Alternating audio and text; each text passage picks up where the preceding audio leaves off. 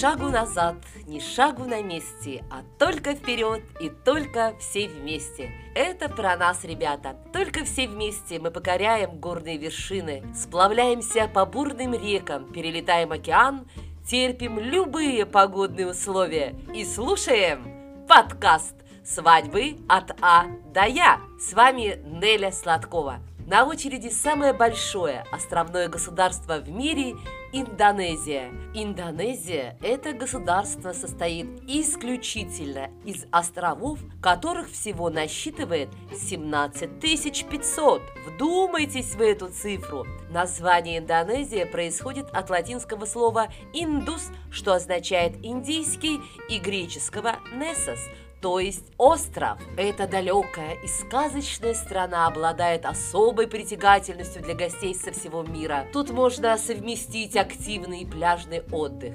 познакомиться с историческими и народными особенностями республики, с уникальной фауной и флорой, которой аналогов в мире практически нет – Здесь джунгли соседствуют с огнедышащими вулканами, а удивительные пляжи и теплое прозрачное море подарит просто незабываемые минуты. Это родина чистейших рек и разноцветных озер, редких животных и растений, пряностей и коралловых рифов, древних храмов экзотических племен, дворцов и легенд. Индонезия – далекие родные острова. Столица – 10-миллионный мегаполис Джакарта – это город контрастов. Здесь можно увидеть, конечно, и нищие улицы с сотнями суетливых прохожих, и высочайшие небоскребы, элитные бутики и дорогие магазины. Джакарте принадлежит живописный округ под названием «Тысячи островов».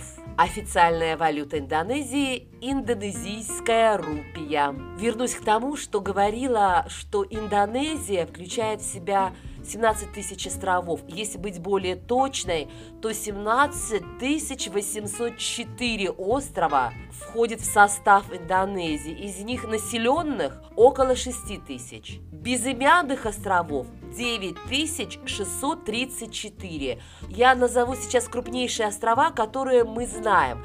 Это, конечно, Суматра, Ява, Калимантан, Сулавеси, Новая Гвинея, один из самых крупных островов не только Индонезии, но и всего мира. И, конечно, остров меньшего размера, но самый знаменитый, это остров Бали. Индонезия – это величественные храмовые комплексы, удивительные национальные парки, изумрудные озера и фантастический подводный мир. Конечно, обязательно, посетив Индонезию, вы побываете в аквапарке, парке, посмотрите водопады, вулканы, горные поселки, посетите крокодиловую ферму, кофейные плантации, парк птиц, рептилий, слонов. Все это вы можете увидеть только в Индонезии. А какой там сад орхидей, сафари-парк и морской парк на Бали. Разгуляться, поверьте мне, есть где. Но зарегистрировать, правда, брак свой там у вас не получится. Это запрещено. А побывать на свадьбе индонезийской вполне возможно. И мы сейчас это обязательно сделаем. Для восточных культур бракосочетание не только празднование новой совместной жизни, но и грусть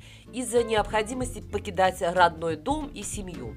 В каждой стране есть традиции, обряды, связанные с жизненными событиями, но, друзья, некоторые просто не укладываются в голове. Особенно есть несколько индонезийских традиций, которые просто сводят с ума. Вы знаете, я не знаю до точности и и стопроцентности, действительно ли это так, но э, люди, которые побывали на индонезийской свадьбе случайно, в общем-то, познакомили меня с некоторыми из них.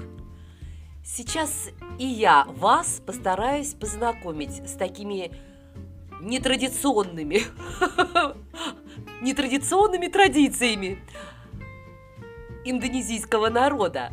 А, ну, в общем-то, наверное, какие-то они действительно именно такие традиции присутствуют, может быть, что-то и придумано. Но тем не менее, послушайте, а потом мы перейдем уже непосредственно, как говорится, к свадьбам по правилам. Итак, что же интересного есть э, у индонезийцев? Итак, женятся по гороскопу. Дату свадьбы в Индонезии назначают в соответствии с китайским гороскопом. Дальше. Ну тут вообще что-то просто сверх. Перед церемонией жениху и невесте запрещено пользоваться туалетом трое суток, а старшие родственники следят, чтобы они не нарушали запрет. Считается, что после таких испытаний пара будет жить в богатстве и гармонии.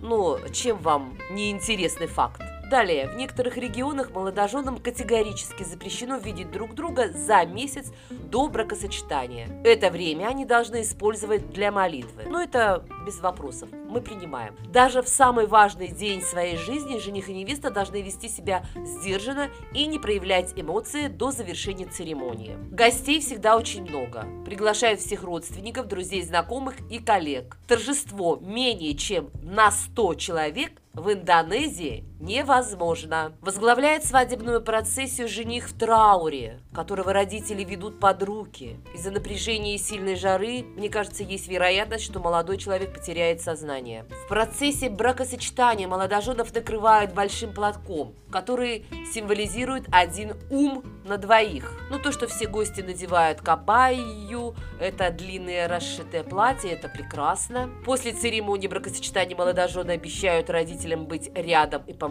им. У порога дома муж разбивает куриное яйцо, а жена очищает его ноги. Так устанавливается иерархия в семье. Муж главный, а жена во всем ему подчиняется. Без подарков, да, традиция дарить подарки изменилась со временем. Раньше приносили большие цветочные композиции, бытовую утварь, технику. Сегодня, чтобы не получать по три одинаковых сервиза, как всегда, молодожены указывают в приглашениях, что будут благодарны гостям за отсутствие подарков. Тем самым они просто вежливо намекают на презент в денежном эквиваленте. И первые пять дней после церемонии бракосочетания пара живет в доме невесты. Затем молодожены навсегда переезжают к жениху, где и начинается полноценная семейная жизнь. Вот вкратце я вам рассказала о тех э, небольших традициях и свадебных ритуалах в Индонезии. Более подробно мы сейчас остановимся. Итак, что же происходит на свадьбах в Индонезии?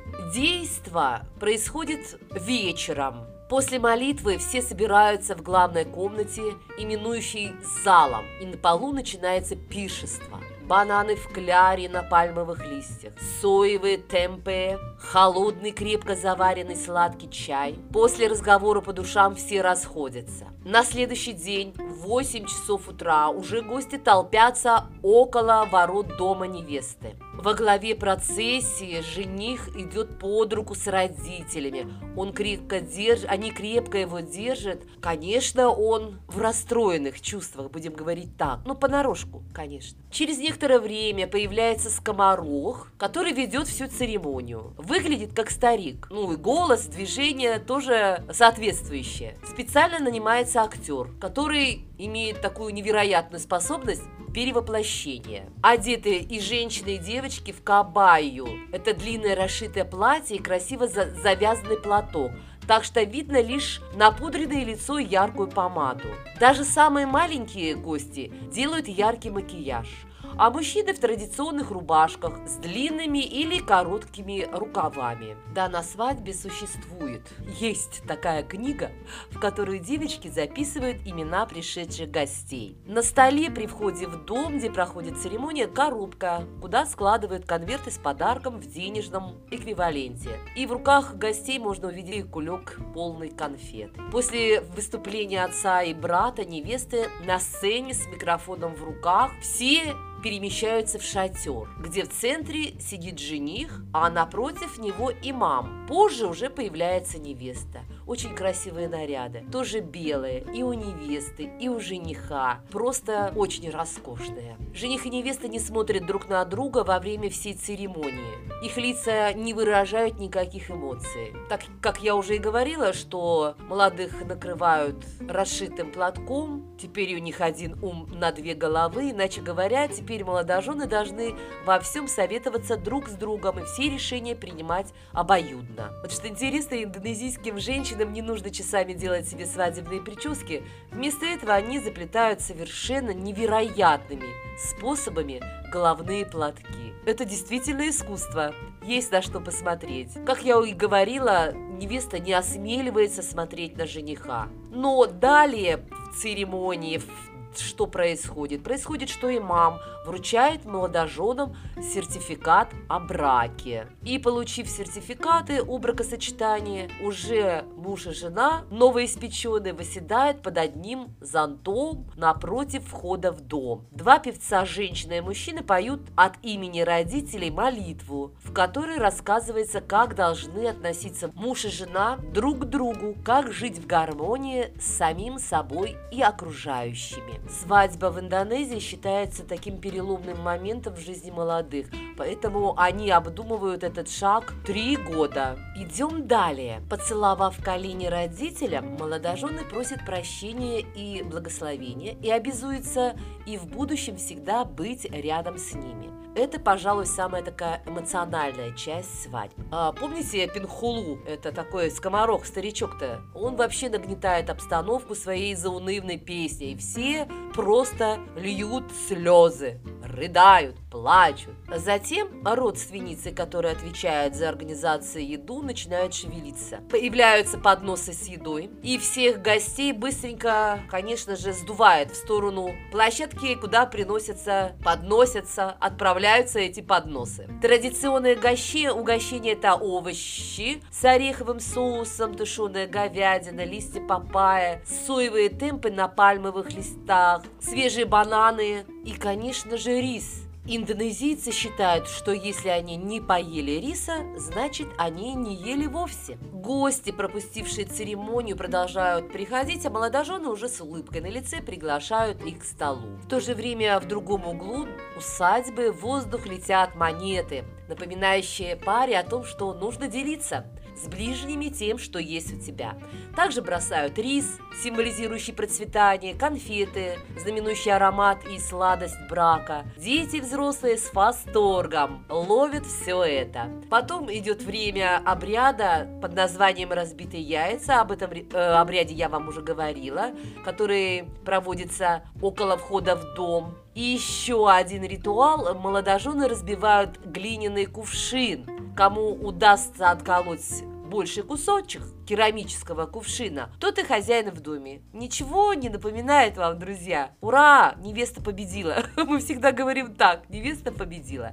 Ну, а гости, конечно, все продолжают прибывать и прибывать, поздравлять новобрачных и проходить к столу. И свадьба продолжается. А у нас на очереди рецепт картофель фри с луком и острым соусом. Всеми любимый картофель фри можно подать по-индонезийски с луком и острым соусом. Итак, вам понадобится картофель крупный 3 штуки, масло подсолнечное для фритюра, лук репчатый 2 штуки, соль по вкусу. Для соуса перец чили, очищенный от семян и растертый в кашицу, 1-2 штуки. Темный соевый соус, 45 грамм или 3 столовые ложки. Слушайте внимательно. Как приготовить? Картофельные брусочки положить в ледяную воду на 20 минут, затем выложить картофель на бумажное полотенце и хорошо промокнуть. Во фритюрнице или глубокой толстостенной кастрюле разогрейте масло, до температуры 180 градусов. Погрузите картофель в разогретое масло, жарьте его около 15 минут. Переложите жареный картофель на бумажное полотенце, а затем выложите картофельные фри на блюдо и посыпьте солью. В то же масло, в котором жарился картофель, выложите резанный лук и жарьте до золотистого цвета. Жареный лук также промокнуть бумажным полотенцем, а затем выложить на блюдо с картофелем. Чили смешать с соевым соусом и слегка разогреть на среднем огне. Полить этой смесью картофель и лук, подавать картофель фри прям сразу же, с пылу и жару. Это очень вкусно! Ну вот мы и погуляли по Индонезии, повеселились на свадьбе, ознакомились с индонезийской кухней, попробовали картошку фри именно по индонезийской, и нам подошло время прощаться с Индонезией. С вами была Нелли Сладкова и подкаст «Свадьба от Адая». Всем хорошего настроения и не забывайте, что я вас очень люблю. А потому до встречи в следующем подкасте, который выйдет ровно через неделю. Пока!